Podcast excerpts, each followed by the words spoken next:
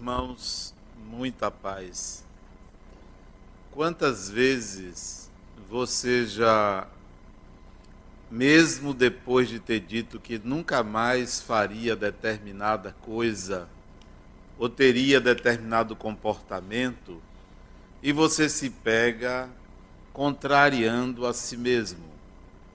Quantas vezes você afirmou que você nunca mais perderia a paciência e você perdeu. Quantas vezes você falou que você trataria bem as pessoas e vez por outra você se vê agredindo alguém?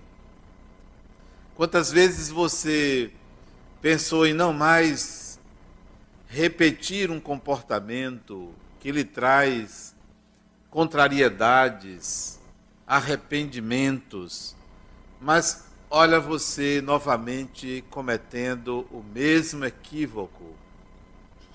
Por que será que nós não aprendemos com uma decisão pessoal? Mesmo às vezes orando, pedindo a Deus para não repetir, por que, que a gente repete? Qual é o segredo? O que é que faz com que o espírito de fato aprenda? Às vezes você repete um comportamento positivo uma, duas, três vezes, mas lá adiante você é pego fazendo exatamente o contrário do que você já aprendeu que não deve fazer. Qual é o segredo? De de fato o espírito aprender a modelar seu comportamento e seguir a modelagem que fez. O que é que falta ao ser humano? Qual é o caminho que de fato ele deve seguir para alcançar sucesso neste sentido? Vai ao centro, vai à igreja, reza, faz penitência, pede aos espíritos, faz desobsessão, faz doações, visita doentes, mas num outro momento, olha você derrapando. Por que é assim? Por que, que a gente não consegue, de fato, ter uma vida reta? Ter uma vida conforme os nossos desejos mais íntimos e conforme nos colocam as é, lições que a gente lê, aos livros sagrados, por que a gente não consegue? Será que é, não há um equívoco em acreditar que isso seja possível? Será que não há uma exigência demasiada ao espírito? Será? Estou questionando. Ou falta alguma atitude, alguma ideia, alguma filosofia que nos leve de fato a alcançar o que desejamos.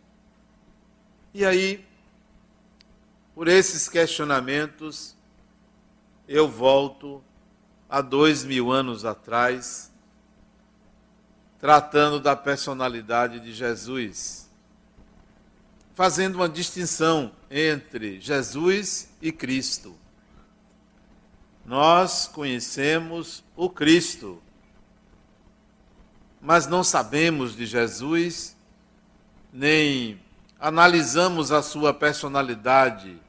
Estamos constantemente olhando para o Cristo, que é o mito, que é o semideus que a cultura religiosa ocidental, diga-se de passagem, construiu e que nós perseguimos esse Cristo, acreditando que é possível atingir as exigências inerentes à construção que foi feita.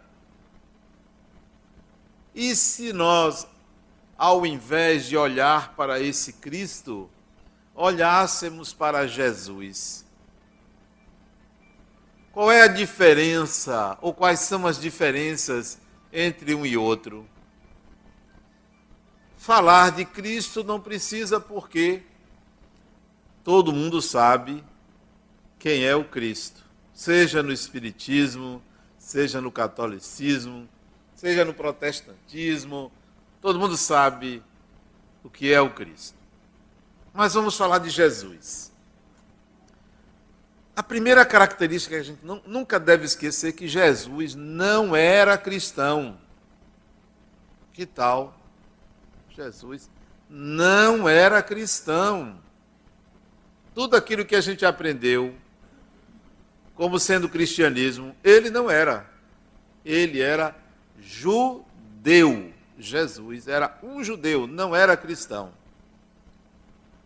Já nos assusta entender isso, porque, como judeu, ele tinha certas obrigações, ele tinha um modo de pensar, um modo de agir. A pessoa de Jesus difere daquele ser que foi construído pela cultura. Se vocês pensarem que Jesus era judeu e que você é cristão, você vai dizer assim: alguns, eu estou muito na frente dele. É obrigado a dizer isso porque construíram a ideia de que ser cristão é ser melhor do que ser judeu. Construiu essa ideia. Respeitamos os judeus mas a gente olha assim, ah, eles pararam no tempo. Eu sou cristão. Então você vai considerar que você, por ser cristão, é melhor do que Jesus, o judeu. É melhor. Porque ele era judeu, não deixou de ser judeu, porque não existia cristianismo até a morte dele. Então, meus parabéns. Você é melhor do que Jesus. Segundo os seus próprios critérios. Segundo os seus próprios critérios. Em segundo lugar, há que considerar que Jesus tinha limitações pela sua condição humana. Limitações. O Cristo não. O Cristo não tem limitação nenhuma. Jesus tinha limitações pelas suas condições humanas. Se você pensar assim, então você já se iguala a ele. Você também é humano, tem limitações, então você deixa de ser superior para sair da exigência de ser superior para se tornar igual. Você é um ser humano como Jesus era um ser humano. Tinha limitações inerentes ao corpo físico e uma outra impossível de ser vencida: limitações inerentes ao meio que vivia. Limitações. Hoje você pode fazer muito mais sucesso do que Jesus. Muito mais. Jesus não tinha celular. Olha, não tinha, não tinha celular. Veja que desvantagem enorme você, ele tinha em relação a você. Não tinha celular. Então, você pode fazer muito mais sucesso se você postar numa rede social, em algum lugar da internet, uma coisa interessante, isso se dissemina isso não vai esperar dois mil anos para se disseminar. Rápido, segundos. Olha que vantagem você tem em relação a Jesus. Uma vantagem enorme. Então você está ficando melhor novamente do que ele. É uma oscilação incrível. Você é melhor, você é igual, você é melhor, você é igual. Jesus era um ser humano, judeu, que tinha uma personalidade difícil. Difícil. Imagine ser mãe de um sujeito com todo respeito e como aquele. Imagine. É fácil você lidar com um indivíduo esperto, Na quinta-feira eu usei um adjetivo que eu aprendi num filme. Não sei se vocês se lembram desse filme. Eu usei o adjetivo intrigante. Jesus era uma personalidade intrigante. Eu aprendi esse adjetivo num filme que eu achei fantástico quando ele diz ao outro que ela era uma personalidade intrigante. Vocês se lembram desse filme? Num hotel, ele, um, um ricaço, que acha uma prostituta na beira da estrada, leva para o hotel, e o gerente do hotel chega para ele e diz assim: é uma personalidade intrigante ela. Jesus era uma personalidade intrigante para acrescentar algo ao difícil, complexo. Imagine vocês que todo mundo trabalhava como pastor ou na agricultura e um sujeito resolve ser seguido por 12 homens saindo pregando. 12, nenhuma mulher. Jesus discriminava a mulher.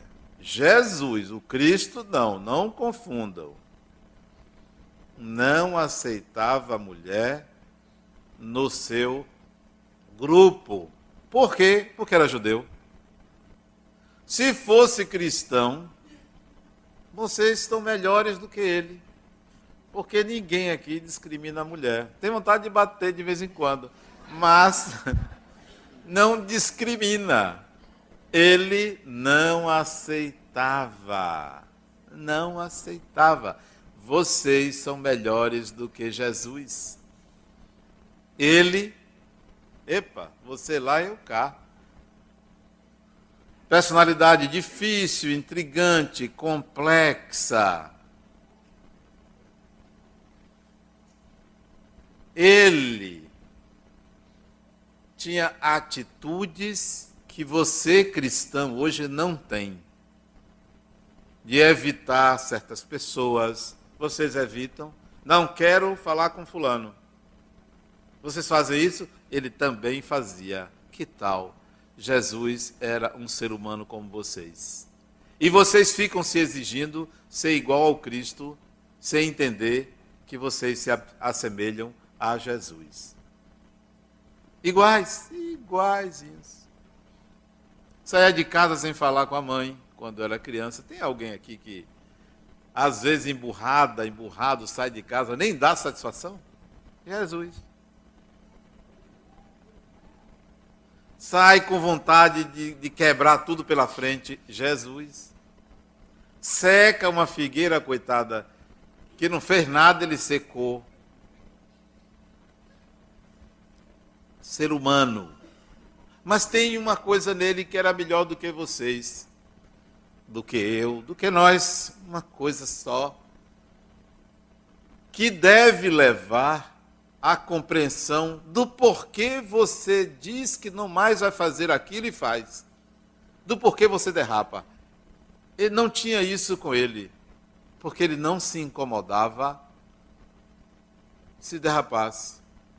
Ele não estava nem aí para a repetição de um equívoco, porque era Jesus, porque era ser humano, em que ele era melhor. Ele descobriu e que é algo que todo mundo gostaria de descobrir, o sentido e o significado da própria existência. Para que eu existo? Isso vai livrar você das preocupações de resvalar em comportamentos equivocados. Porque o processo de aprendizagem do espírito não se dá simplesmente porque ele decidiu ser uma pessoa boa, não se dá simplesmente porque ele repete comportamentos positivos, não se dá simplesmente assim. Se dá de uma forma subliminar, sutil, de uma forma invisível,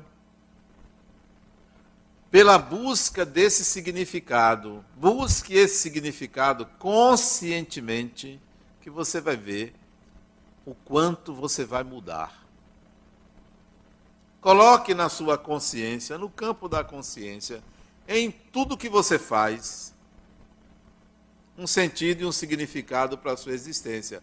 Acontece que nós não fazemos isso, nós queremos buscar um sentido e um significado para a nossa existência num lugar específico, num livro, no centro, na igreja, na religião, num campo limitado de atuação. Você deve buscar o sentido e significado da sua existência em qualquer lugar, em qualquer momento, fazendo qualquer coisa. Tudo que você fizer deve estar consoante esta busca. Aí você vai ver o quanto você vai mudar, muito mais rapidamente do que se você ficar repetindo este ou aquele comportamento. Eu imagino pessoas que têm um hábito de fazer uma coisa boa. Tem um hábito. Por exemplo, o hábito, o, o hábito seria eu me especializei em fazer sopa para distribuir nas ruas. Digamos, isso é um hábito bom. Você faz a sopa, você diz, poxa, eu ajudo o próximo. Pessoas famintas na rua, eu estou lá na minha cozinha fabricando a sopa, cortando a verdura. Eu nem sei como é que faz, mas deve cortar a verdura. Deve, eu acho que deve ser. Mas digamos que seja. Bota no fogo. E quando termina, você diz: Poxa, que coisa maravilhosa. Essa sopa vai para o estômago dos famintos. Aí você um dia desencarna, chega no mundo espiritual, botam você para a cozinha. Mas você queria ficar à direita de Deus Pai. Cozinha, porque é o que você sabe fazer, sabe cozinhar. Ou você pensa que fazer uma coisa lhe torna evoluído ou evoluída, só porque você fez aquilo. Você fez aquilo, você se tornou expert naquilo. Seja dobrar lençol, seja preparar sopa, seja curar ferida, o que for. Porque a evolução não é um ato, não é um ato. É a busca de um significado, é algo mais amplo. O processo, então, de aprendizagem é um processo sutil, que não é só por repetição. Você passa anos de, de escola, anos de escola, Primeiro ano, segundo ano, terceiro ano, quarto ano, quinto ano, sexto ano, sétimo, oitavo, nono. Quando chega na faculdade, tudo aquilo que você aprendeu não serve para nada. Nada. Quem sabe, eu, eu sabia as capitais do Brasil. Olha, grande coisa. As capitais. O nome dos presidentes da República. Olha que coisa importante. Sabia que, que o Brasil foi descoberto, que devia ter alguma coisa cobrindo. Um evento importantíssimo. Nada, nada, já tinham estado aqui bem antes. Provavelmente quem descobriu o Brasil foram os argentinos, os espanhóis, porque já estavam aqui antes, mas a gente escolhe uma data para depois dizer, é, realmente não aconteceu nada. No dia da descoberta. Para quê? Nós aprendemos tanta coisa. Eu acho que é para passar o tempo. Passar o tempo, porque não tem o que fazer, vamos aprender alguma coisa.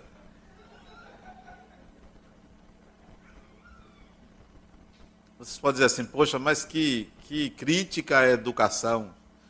Eu sou um crítico à educação, papel e lápis. A educação certo e errado. A educação lógica quando nós temos habilidades que são esquecidas.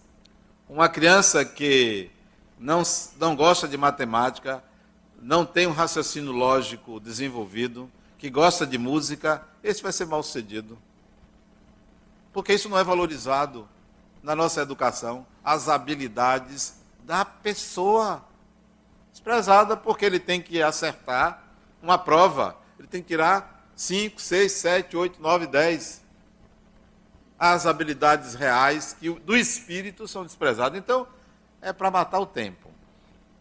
Quando chega lá adiante, aí é que ele vai ser quem ele é. A busca de um significado é que é fundamental. Aquele ser humano Jesus, a todo tempo, estava pregando, chamando a atenção para esse significado. Vocês sabem qual é a palavra que Jesus mais usou? Eu pesquisei o Evangelho de Mateus. Esse trabalho é em cima do Evangelho de Mateus. O Evangelho tem 1071 versículos. 1071. Divididos em 28 capítulos. 28 capítulos, 1071 versículos. Qual é a palavra mais usada por Jesus? Alguém sabe? Basta aí no editor de textos botar uma palavra ele já conta quantas vezes tem aquela palavra. As palavras mais usuais que você acha: perdão, amor, caridade, irmão, Deus, Pai. Todas essas você vai ver a quantidade. Vai, rapidinho você vê a quantidade que ele usou. Mas não foi de uma dessas. A palavra que ele mais utilizou chama-se reino reino. Interessante. Poucas vezes ele falou em amor, pouquíssimas vezes. Foi reino. Chamava de reino de Deus, reino dos céus, reino. Palavra que ele mais usou. Por quê? Porque é esse reino que a gente tem que buscar. E esse reino não está em lugar nenhum, está em toda parte. Não está em lugar nenhum, está em toda parte. É em toda parte onde você estiver, porque você é o rei do reino. Você é o herdeiro de Deus. Você, qualquer um, é o dono do reino é o dono do reino. Então busque esse reino, que é um estado de espírito disponível para o divino. Disponível para o divino. Um estado de espírito. Mas nós ficamos preocupados em: será que eu estou fazendo certo ou eu estou fazendo errado? São polaridades. Nem sempre o certo é o melhor, nem sempre o errado é o melhor eu descobri uma forma de decidir entre uma coisa e outra qual é a melhor. Eu gosto muito de doce. Muito de doce. É para complementar a minha doçura. Mas meu açúcar foi lá para cima. Lá para cima, meu açúcar. Eu nem vou dizer o número. Lá para cima, meu. Aí foi o maior sacrifício da minha vida deixar de comer pudim. Eu nunca sofri tanto na vida. E aí eu precisava resolver isso, né? Qual é o certo? Não comer açúcar. Qual é o errado? Comer açúcar. Mas eu sempre aprendi que a gente não deve se guiar pelo certo e pelo errado. Eu tenho que resolver esse problema criar um meio de sair do sofrimento, porque tem gente que sofre. É um sofrimento para mim não comer açúcar. Aí eu descobri que tem tudo isso, como é que chama? Diet. Olha que coisa, Deus inventou o diet. Diet não, tem outra para tem diet, light, zero. Olha que coisa maravilhosa. Quando eu descobri que existia isso, eu disse: Deus é bom. Então, eu experimento comer o pudim com o mesmo sabor, sem aumentar o açúcar. Então, isso, isso se diz que não se deve fazer nem o certo nem o errado, mas o adequado. O adequado. O adequado é bom. O adequado não lhe tira a, a possibilidade de evoluir. Adequado. E eu gosto de fazer o adequado Tem o certo e tem o errado, eu vou para o adequado. Então faça sempre o adequado que você não vai sair perdendo. Jesus só fazia o adequado, o que dava na cabeça dele, o adequado. Não obedecia o certo nem o errado. O Cristo não, o Cristo só faz o bem, só faz o certo. Jesus não, Jesus só faz o adequado, adequado. Não adiantava você dizer o que ele devia fazer, que ele só fazia as coisas pela sua cabeça. Não tem gente que diz assim, fulana, fulano, só faz as coisas pela sua cabeça. É igual a Jesus. Esta pessoa que só faz as coisas pela sua cabeça é igual a Jesus. Portanto, você é igual a Jesus, porque todo mundo só faz as coisas pela sua cabeça por conveniência. Então você é igual a Jesus. Jesus foi aquele que fez as coisas de acordo com a sua natureza. Sua natureza pagou um preço alto, pagou um preço justo. O Cristo pagou um preço alto, foi crucificado. Jesus passou, pagou um preço justo, foi crucificado. Justo? Porque contrariou? Porque infringiu? Porque essa era a norma da época. Errou, crucifixo, morte. Pagou um preço justíssimo. Absolutamente. Jesus. Que tal? E vocês vão dizer: não, mas como crucificar o bichinho? Vá fazer o que ele fez na época que ele fez. Seria crucificado também. Não, não tenham pena de Jesus, porque Jesus era um ser humano atrevido. Atrevido. Desmistifique a ideia que vocês têm para que vocês se igualem. Dizer, poxa, então o que ele conseguiu eu posso conseguir? Claro. Ele mesmo dizia: podeis fazer tudo o que eu faço e muito mais. Ser humano, dotado de uma alta sabedoria, coisa que muita gente sente falta. É inteligente, mas não é sábio é inteligente, mas não é sábio. Outro dia eu estava conversando com uma paciente minha, ela até estava tá, aqui. Está aqui. Ela disse assim, Adenal, eu não sei, eu tenho tanta inteligência, aí eu fui logo completando. Para nada. Para nada. Porque faz tanta burrice na vida, criatura. Falta sabedoria. Falta sabedoria. Usa inteligência para quê? falta sabedoria. E a sabedoria para mim se revela a partir de certa idade como serenidade.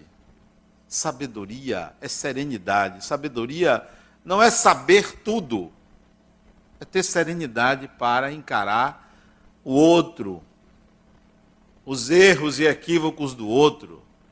Não tem sabedoria porque não tem serenidade. Criatura tanta, você tem um doutorado. Mas é burra. Não, mas eu digo isso com muito carinho. É, falo com muito carinho. Porque você pode chamar a pessoa de burra sem carinho, mas quando você chama com carinho, a pessoa realmente percebe que é burra. Porque você chama com carinho. Tanto conhecimento para nada, não tem serenidade, não tem sabedoria. Usou apenas para se firmar no mundo e, e mostrar ao mundo que é superior. Que é superior. Ó, oh, eu tenho um título. Eu sou isso, eu sou aquilo. Eu dirijo isso, dirijo aquilo. Para que, criatura? Burrice. Pura burrice. Serenidade. Se você precisa, aliás, quando você precisar do argumento da autoridade para dizer quem você é, há uma falência da pessoa. Há uma falência da pessoa. Jesus, o ser humano, tinha uma alta sabedoria demonstrada pela serenidade que você vê nos últimos momentos da vida dele. Serenidade. nem o argumento da autoridade ele usava, porque você disse, bom mestre, ele disse, olha, tu o dizes.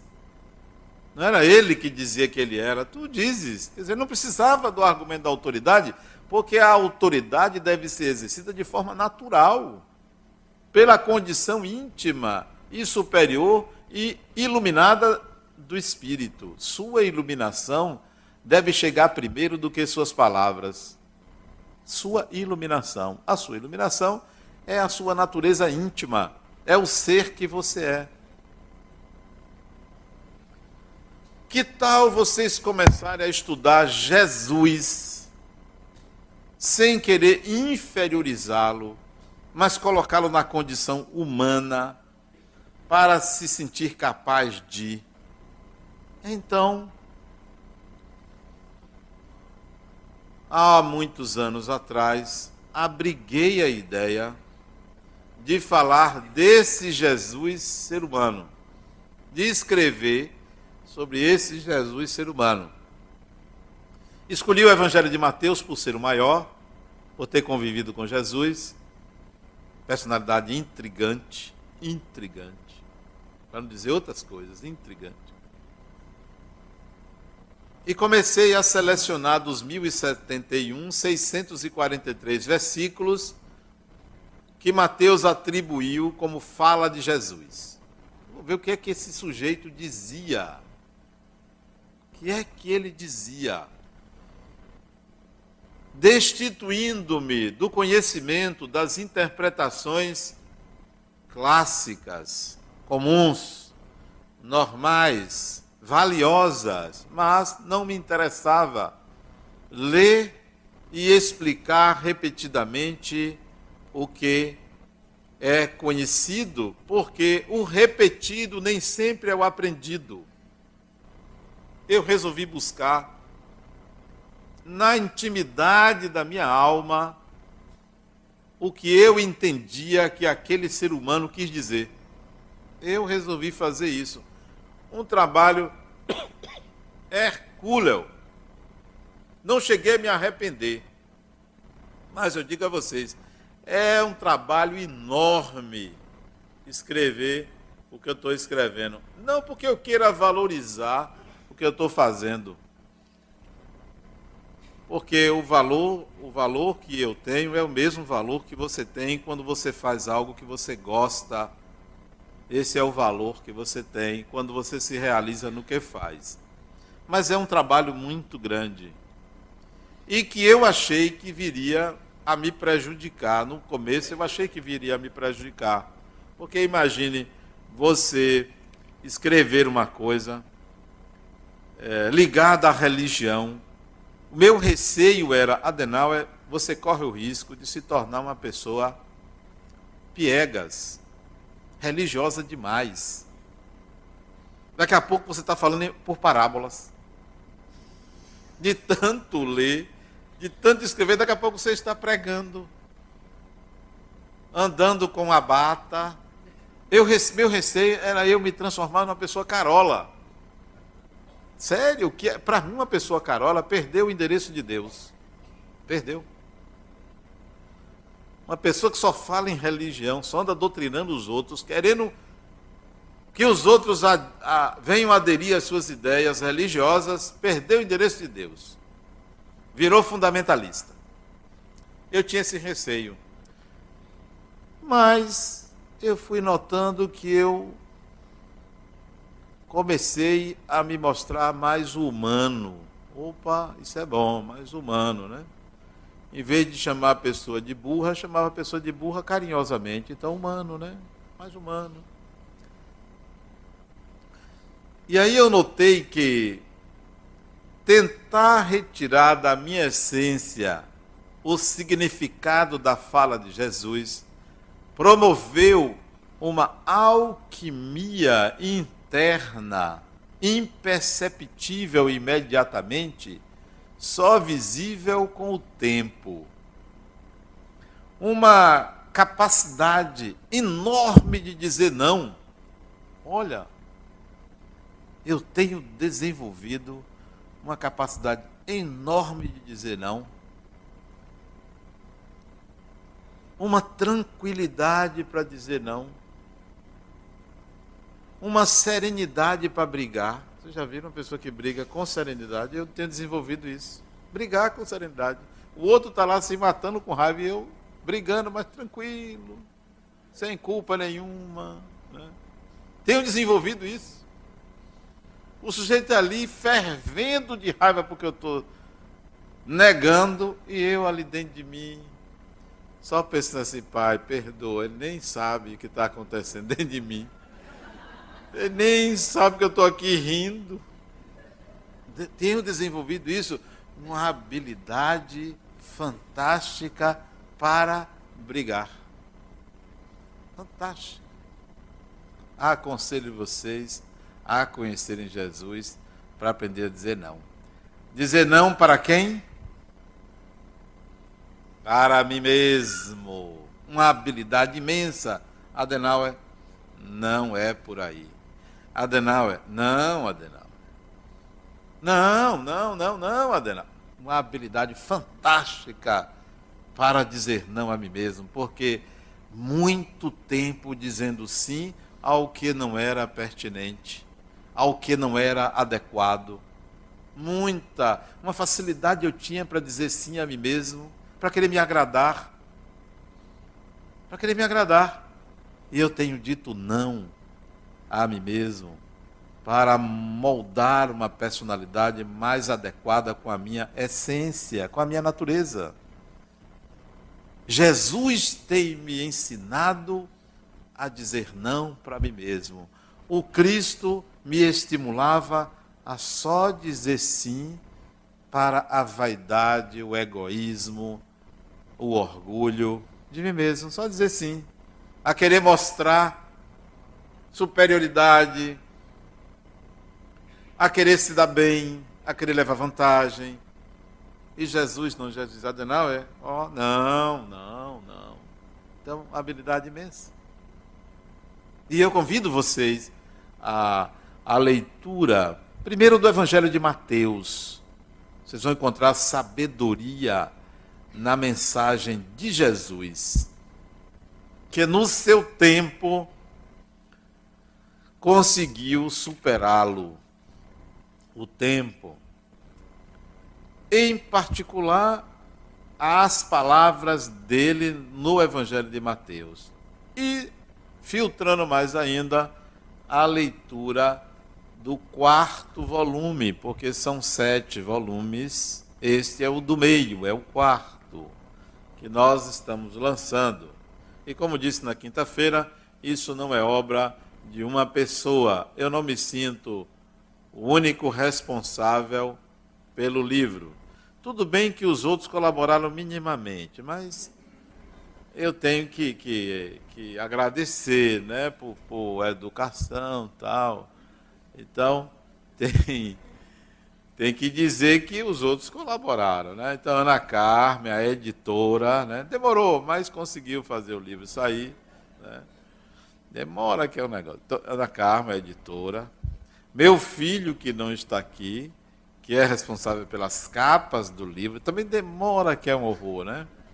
Mas sai, né? Tem um ritmo diferente do pai. A capa é dele. Tem a revisora que não está aqui, Angélica. Essa, essa é mais é melhor do que o conjunto dos outros, entendeu? Mas ela ela faz, Angélica. E, e, é uma senhora de 82 anos, a revisora. É melhor do que os outros três reunidos e o diagramador que prepara o livro, embora não faz muita coisa porque ele já recebe a coisa pronta, ele não está aqui. Bom, e tem o autor.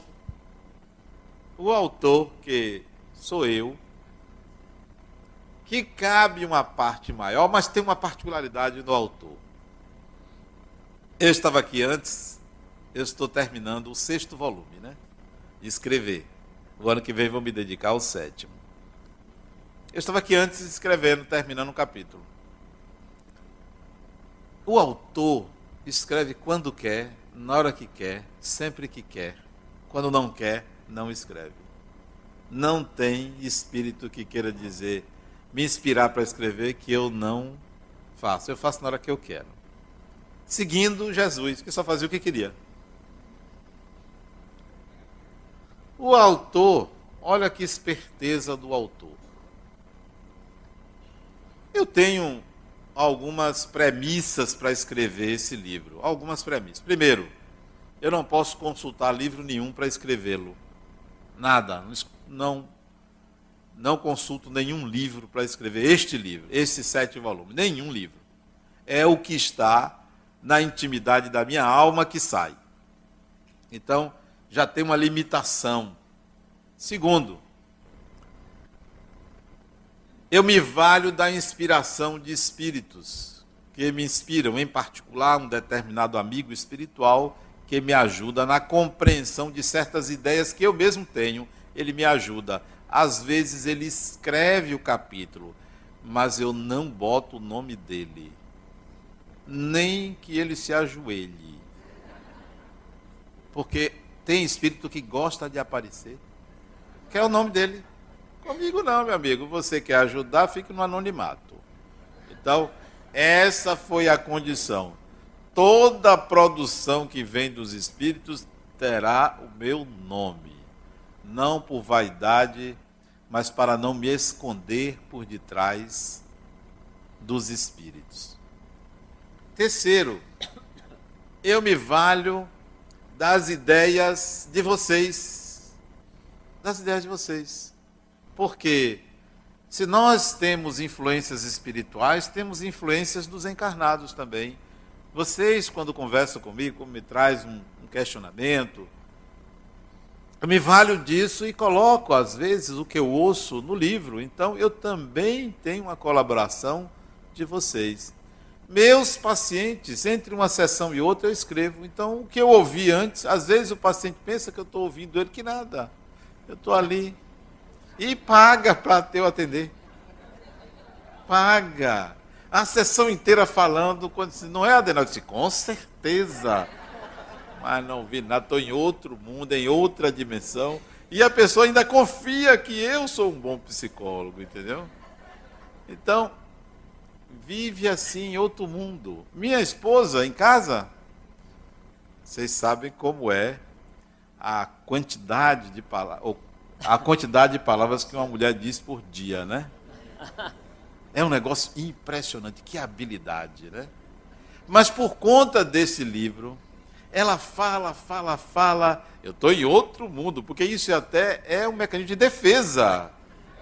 Porque se você disser uma coisa que saia do padrão dela, é sete dias de castigo, é um negócio sério. Então ela está ali falando, fala, né? Porque eu fiz isso, fiz aquilo, porque minha vizinha, né? Porque e sempre tem um vilão. E se você descuidar, você é o vilão. É um negócio sério, é arriscado. É arriscado conversar com a mulher. Eu tenho cuidado.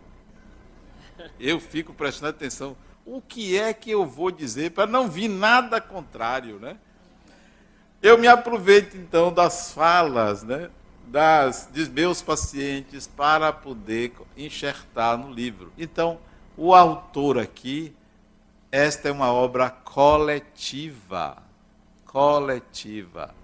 Digamos que eu tenho um percentual um percentual de conteúdo, talvez 99,99, ,99, mas é uma obra coletiva tem uma participação espiritual dos outros, dos pacientes, de todo mundo. Então, não só eu sozinho. O que eu me sinto mais gratificado quando é, eu escrevo é saber que em algum momento a escrita vai reverberar dentro de mim mesmo e proporcionar uma sutil mudança no meu ser. Isso que me gratifica. Não é o, naquele momento que eu escrevo, é saber que depois, em algum momento, aquilo vai ter um efeito rebote e vai promover mudanças na minha personalidade. E o que eu tenho sentido até hoje é que essas mudanças têm acontecido. Só um momentinho, pode ficar em pé mais um pouquinho. Eu estou terminando. É muito bom escrever sobre Jesus. Muito bom. Em algum momento vocês vão pegar o, o livro e ler o que Mateus disse, E quando for ler o que eu escrevi, vai dizer assim: isto não tem nada a ver com aquilo. Sério? E é muito comum. Tem nada a ver. Essa menina estava viajando. É uma viagem para o mundo interior. O que eu escrevi é o que se passa na minha alma quando eu leio o que Mateus disse, que Jesus disse. Porque eu pergunto assim: olha o que está escrito aqui em Mateus 17, 11. De fato, Elias virá e restaurará todas as coisas. Eu fico pensando o que é que aquele sujeito quis dizer com isso. O que é que eu sinto quando eu mesmo ouço isso que ele disse? Dou um tempo, não vem, eu deixo de lado. No dia seguinte, pego de novo. O que é que eu sinto quando eu leio? Um dia, dois dias, às vezes passa um mês. Até que vem uma ideia. Ah, eu estou sentindo isto. Aí eu escrevo. Aí eu escrevo. Então, o que, eu, o que vocês vão ler é o que eu sinto, não é a explicação do que está aqui. Porque a explicação do que está aqui, vocês têm vários livros que interpretam o Evangelho. Vários. É meu sentimento, é a minha alma que eu coloco no que eu escrevo tive a surpresa de saber que outras pessoas estão fazendo o mesmo. Recebi de presente, eu comecei a fazer esse trabalho em 2011, dezembro de 2011. Tive a surpresa de saber que outras pessoas no Brasil também estão fazendo isso, compilando interpretações do Evangelho de Mateus. Isso é bom. Bom saber que nós estamos numa mesma vibe, que agora a palavra é vibe, né? né? Onda é coisa ultrapassada. Na mesma vibe, né? Nós estamos na mesma vibe. Nós estamos sintonizando, sintonizando com o divino, com o reino dos céus na intimidade da alma de cada um. Comprem o livro, quem não tiver dinheiro, tome emprestado. Pegue na bolsa do lado, faça alguma coisa. Usem. Oh, lá em São Paulo está faltando água. Sabiam? Sabe, né? São Paulo, faltando água. Eles pegaram o volume, agora já estão pegando o volume morto dos reservatórios. Então, pegue o dinheiro do volume morto de vocês. Assim, re... o que resta do cheque especial. É. Porque já está no cheque especial e paga o mínimo do cartão de crédito. Então, pegue dali, do volume morto, e compre o livro, que vocês vão gostar. Muita paz.